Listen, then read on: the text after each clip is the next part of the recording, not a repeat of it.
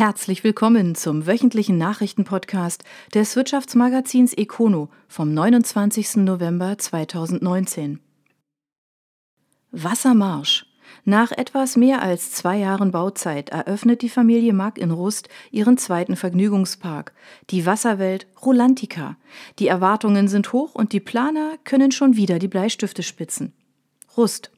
Die Zeit des Wartens ist vorbei. Rolantica, die neue Wasserwelt des Europaparks in Rust, hat nun offiziell geöffnet. Auf 32.600 Quadratmetern warten 25 Wasserattraktionen auf die Besucher.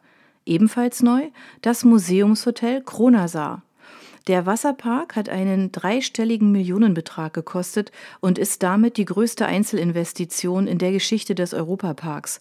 Laut einem Bericht des Handelsblatt liegt die Investition in der Größenordnung von 200 Millionen Euro und sei damit unbestätigt 10 Prozent teurer geworden. Von einem bahnbrechenden Großprojekt spricht die Inhaberfamilie Mack und man darf das so stehen lassen, denn Rolantica ist riesig und setzt nicht nur in der Region in Sachen Wassererlebniswelt neue Maßstäbe. 550 Menschen sind in der Wasserwelt beschäftigt, die laut Bericht 800.000 Gäste pro Jahr an den Band ziehen soll. Die Familie rechnet laut Handelsblatt mit Erlösen in Höhe von bis zu 50 Millionen Euro zusätzlich zu den rund 300 Millionen aus dem parallelen Parkbetrieb. Mit einem gemeinen Hallenbad sollte man Rolantica nicht vergleichen. Wie man es vom Europapark kennt, hat jede Attraktion eine eigene Geschichte. Es gibt trollig knuffige Figuren, die Kinder wie Erwachsene begeistern sollen. Es gibt Rutschen, Wellenmaschinen und sogar richtige Wasserfahrgeschäfte. Das alles hat aber seinen Preis. Auch in Sachen Eintritt ist Rolantica der Branchenprimus. Tickets gibt es vorerst nur online, denn die Einlasszahlen sind begrenzt und dürften gerade in den ersten Monaten nach Eröffnung auch schnell an ihre Grenzen stoßen. 3500 Gäste kann Rolantica auf einmal unterbringen. Pro Tag dürften so höchstens 5000 Gäste rein. Ob sich von den Preisen viele Besucher wirklich abschrecken lassen? Die ersten Erfahrungen sprechen eine andere Sprache. Laut Handelsblatt war das neue Hotel im Sommer bereits zu 93 Prozent ausgelastet, obwohl die Wasserwelt noch gar nicht eröffnet war. Das erste Fazit von Inhaber Roland Mack? Wir müssen relativ zügig über weitere Hotels nachdenken. AHG übernimmt befreundete Häuser. Die Autohandelsgesellschaft einigt sich mit der Entenmann Group. Die vier Niederlassungen wechseln unter das Dach der Horber. Horb am Neckar. Lange musste Werner Entenmann wohl nicht für eine Lösung in Sachen Nachfolge suchen. Immerhin steht er nach eigener Aussage in enger freundschaftlicher Bande mit Rolf Heinzelmann, seinerseits Chef der AHG Autohandelsgesellschaft. Die AHG bringt alles mit, um erfolgreich in die Zukunft zu gehen, so Entenmann. Deshalb hat er die eigene Gruppe nun an die Horber mit Wirkung zum 1. Januar 2020 verkauft. Details wurden wie üblich nicht genannt, das Kartellamt muss dem Deal noch zustimmen. Der 71-jährige Entenmann betreibt vier Autohäuser in Esslingen, Ostfildern, Kirchheim-Teck und Göppingen mit zusammen 180 Mitarbeitern, die laut Mitteilung alle übernommen werden sollen. Im Jahr 2018 erwirtschaftete die Gruppe ein Rohergebnis in Höhe von 16,1 Millionen Euro. Zum Vergleich, die AHG verantwortet bislang bereits mehr als 40 Standorte und beschäftigt 2000 Mitarbeiter. Das Rohergebnis lag 2018 bei rund 48,9 Millionen Euro. Anfang September sorgte die Gruppe für Schlagzeilen, weil die bisherigen Eigentümer die Anteile an ein illustres Konsortium verkauft haben. Mehr dazu unter econo.de. Geberit stärkt Pfullendorf. Der Sanitärhersteller investiert in ein neues Schulungszentrum. Der Grund dafür ist schlicht. Pfullendorf. Der Sanitärhersteller Geberit wird am Standort Pfullendorf ein Schulungszentrum bauen. Die Vertriebsgesellschaft plant nach eigener Aussage den Baubeginn für 2021. Im Herbst 2023 soll dann die Eröffnung sein. Eine Investitionssumme nannte der Konzern nicht, dafür aber einen Grund für den Neubau. Unser Geberit-Informationszentrum stammt aus den 90er Jahren und stößt kapazitär und technisch zunehmend an seine Grenzen, so Thomas Brückle, Bereichsleiter Marketing der Geberit-Vertrieb.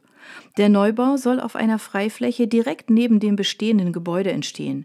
Geberit wurde 1874 in der Schweiz gegründet und gilt dank einem hölzernen Spülkasten als Wegbereiter für die Wasserspülung in Toiletten. Heute ist der Konzern nach eigener Aussage europäischer Marktführer für Sanitärprodukte und beschäftigt rund 11.600 Mitarbeiter. Der Umsatz liegt bei rund 3,081 Milliarden Schweizer Franken.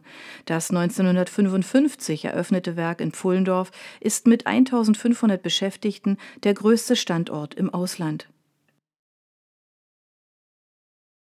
ZF baut ein drittes FEZ. 90 Millionen Euro investiert der Zulieferer in ein Entwicklungszentrum rund um neue Mobilität, allerdings nicht am Stammsitz. Friedrichshafen. Guangzhou in China hat der Vorstand des Zulieferers ZF Friedrichshafen als Standort für das dritte Entwicklungs- und Forschungszentrum in dem Land auserkoren. Die Entscheidung ist für ZF von großer Bedeutung und bestätigt unser strategisches Ziel, den größten globalen Automobilmarkt in China weiter zu erschließen, begründete Vorstandsmitglied Holger Klein die Entscheidung. 90 Millionen Euro werden für den Neubau aktuell veranschlagt, der 2023 in Betrieb gehen soll. In dem Zentrum sollen Schlüsseltechnologien rund um die neue Mobilität entwickelt werden, die dann laut Klein auch in anderen Marktregionen eingesetzt werden sollen. Allein in China beschäftigt der Konzern in 40 Produktionsstätten rund 14.800 Mitarbeiter und setzt 6,2 Milliarden Euro um. Weltweit sind es 149.000 Menschen in 230 Standorten. ZF Friedrichshafen hat im Jahr 2018 gut 36,9 Milliarden Euro umgesetzt und wendet davon pro Jahr rund 6 Prozent für Forschung und Entwicklung auf. Takeda stärkt den Standort Singen. Der Pharmakonzern hat 130 Millionen Euro investiert. Die neue Anlage liefert den Impfstoff für eine weltweite Viruserkrankung. Singen. Mit dem Durchschnitt eines roten Bandes nahm der Pharmakonzern Takeda symbolisch die erste Produktionsstätte für Dengue-Impfstoffe in Deutschland offiziell in Betrieb. Die Viruserkrankung gehört zu den weltweit sich am schnellsten ausbreitenden Erkrankungen mit rund 400 Millionen infizierten Menschen pro Jahr. Der japanische Konzern testet aktuell Impfstoffe und steht kurz vor der Zulassung. Dieses Projekt ist eine unserer bedeutendsten Investitionen innerhalb unseres globalen Produktionsnetzwerks, sagt Thomas Wozniewski, Global Manufacturing and Supply Officer bei Takeda. In Singen hat der Konzern bereits das Verfahren der Gefriertrocknung von Medikamenten konzentriert. Unter anderem werden dort Magensäureblocker produziert. Im Jahr 2016 haben die Arbeiten für die Erweiterung der Produktion begonnen, die nun beendet wurde. 200 Mitarbeiter sind laut Wozniewski eigens neu eingestellt worden. Takeda zählt weltweit zu den führenden forschenden Pharmaunternehmen. Allein in Deutschland sind in Oranienburg und Singen mehr als 2300 Mitarbeiter beschäftigt. Lass das, Dennis. Der Karlsruher Verkehrsexperte Init übernimmt einen Spezialisten für die Videoüberwachung in Bus und Bahn. Karlsruhe. Das Karlsruher IT-Unternehmen Init vergrößert sich erneut durch eine Übernahme. Das börsennotierte Unternehmen hat nun angekündigt, den Dresdner Videoüberwachungsspezialisten D-Research kaufen zu wollen. Das Unternehmen erlöst mit 60 Mitarbeitern einen Umsatz von 15 Millionen Euro. D-Research ist nach eigenen Angaben Marktführer für die Videoüberwachung in Bus und Bahn. Kameras, Recorder und Netztechnik kommen von dem Unternehmen aus Sachsen. Die Init will diese Systeme künftig im Konzern vertreiben und hofft dabei auch auf einen Mehrwert, etwa über Systeme, mit denen Fahrgäste gezählt werden. Die Kameras und die angeschlossene Technik werden aber vor allem zur Prävention eingesetzt. Vandalismus etwa nimmt deutlich ab, wenn man weiß, dass man gefilmt wird. Logisch. Faktisch wird die Research von der INI-Tochter Iris aus Berlin übernommen. Schon im nächsten Jahr sollen die Dresdner einen Gewinn nach Karlsruhe liefern.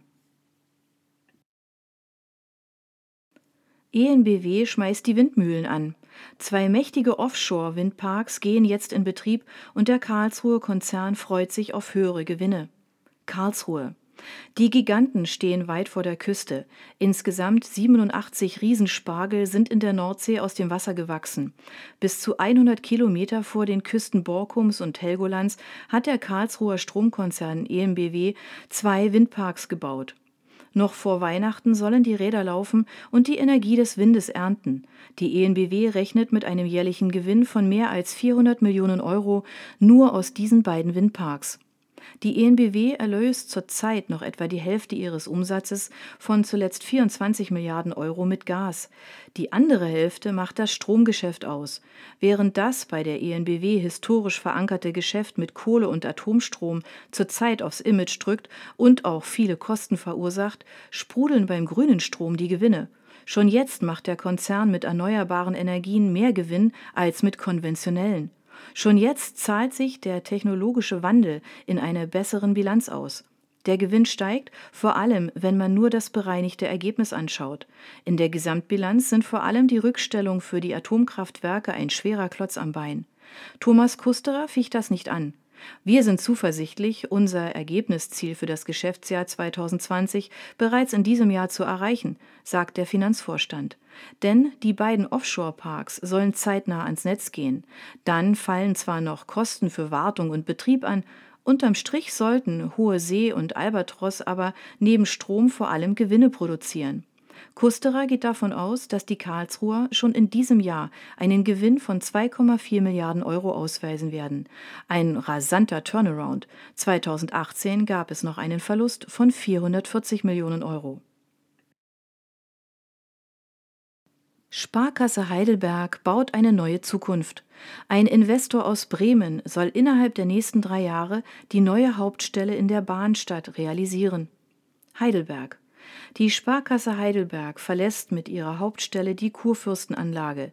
Die neue Hauptstelle der acht größten Sparkasse im Südwesten soll nun in der Bahnstadt entstehen, am künftigen Europaplatz. Hochziehen wird den Neubau ein norddeutscher Immobilienkonzern. Die Gustav Zech Stiftung aus Bremen wird als Projektentwickler und Investor auftreten und das neue Gebäude mit einer Fläche von 16.700 Quadratmetern dann an die Sparkasse vermieten. Die Bank selber stellt sogar in Aussicht, dass ein Teil der Flächen noch für Untermieter frei bleibt, zumindest vorerst.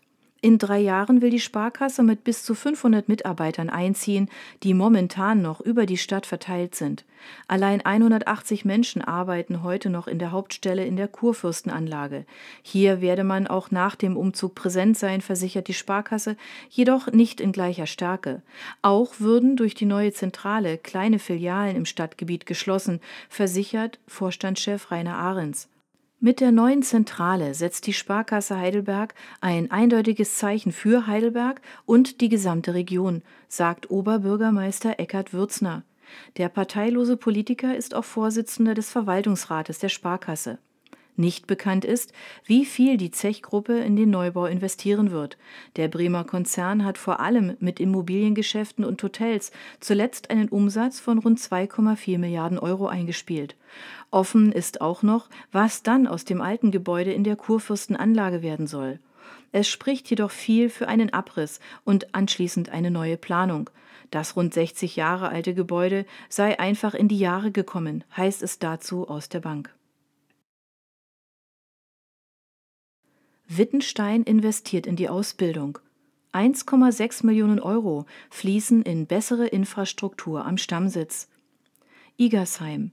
Der Maschinenbauer Wittenstein hat sein Ausbildungszentrum am Stammsitz Igersheim erweitert. Der 600 Quadratmeter große Erweiterungsbau hat rund 1,6 Millionen Euro gekostet. Die Bauzeit betrug acht Monate, nun geht er in Betrieb. Die Ausbildung von qualifizierten Nachwuchskräften ist einer der Schwerpunkte unserer Personalpolitik, sagt Vorstand Anna-Katharina Wittenstein. Gerade wenn das wirtschaftliche Umfeld schwieriger werde, sei es wichtig, in die Zukunft zu investieren, um optimal für weltweites Wachstum aufgestellt zu sein. Die Zahl unserer Auszubildenden und Studierenden ist in den vergangenen Jahren mit der Größe unseres Unternehmens kontinuierlich gestiegen. Auch darum war das bisherige Ausbildungszentrum zu eng geworden. Im März war der Spatenstich für die Erweiterung, nun ist der Neubau fertig und die Gesamtfläche für die Azubis beträgt mehr als 3000 Quadratmeter. Realisiert wurde der Bauabschnitt von der Firma Bockmeier. Neben baulichen Erweiterungen wurde insbesondere in neue Maschinen und Anlagen investiert, die die gewerblich-technische Ausbildung auf dem aktuellen Stand der Technik halten sollen und damit einen Beitrag zur Fachkräftesicherung in der Region leisten. Der Wittenstein-Konzern beschäftigt weltweit 2900 Menschen, darunter 203 Nachwuchskräfte in 21 verschiedenen Berufen. Der Umsatz des Konzerns lag zuletzt bei 436 Millionen Euro. Hermle erweitert die Fertigung. Der Neubau wird so groß wie ein Fußballplatz und kostet rund 15 Millionen Euro.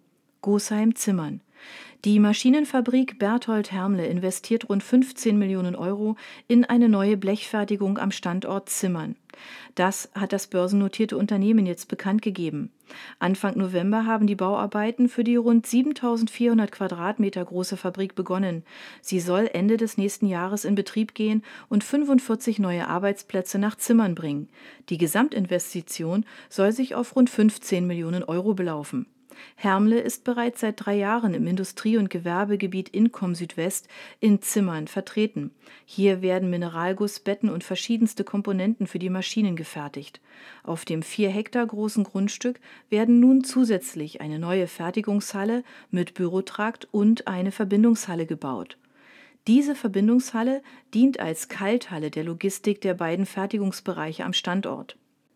Die Herstellung der immer größer werdenden Bauteile für die Verkleidungen der Maschinen und Automationskomponenten und auch die Kapazitätserweiterung sind in der aktuellen Blechfertigung am Standort in Gosheim nicht mehr gewährleistet, erklärt das Unternehmen in einer Mitteilung. In Zimmern bestehe die optimale Infrastruktur mit der Anbindung an die Autobahn und auch die bereits vorhandene Grundstücksfläche. Das Herzstück der geplanten Blechfertigung bilden vollautomatische Laserstandsmaschinen und ein Hochregal für großformatige Blechtafeln aus zum Beispiel Edelstahl, Stahl und Aluminium.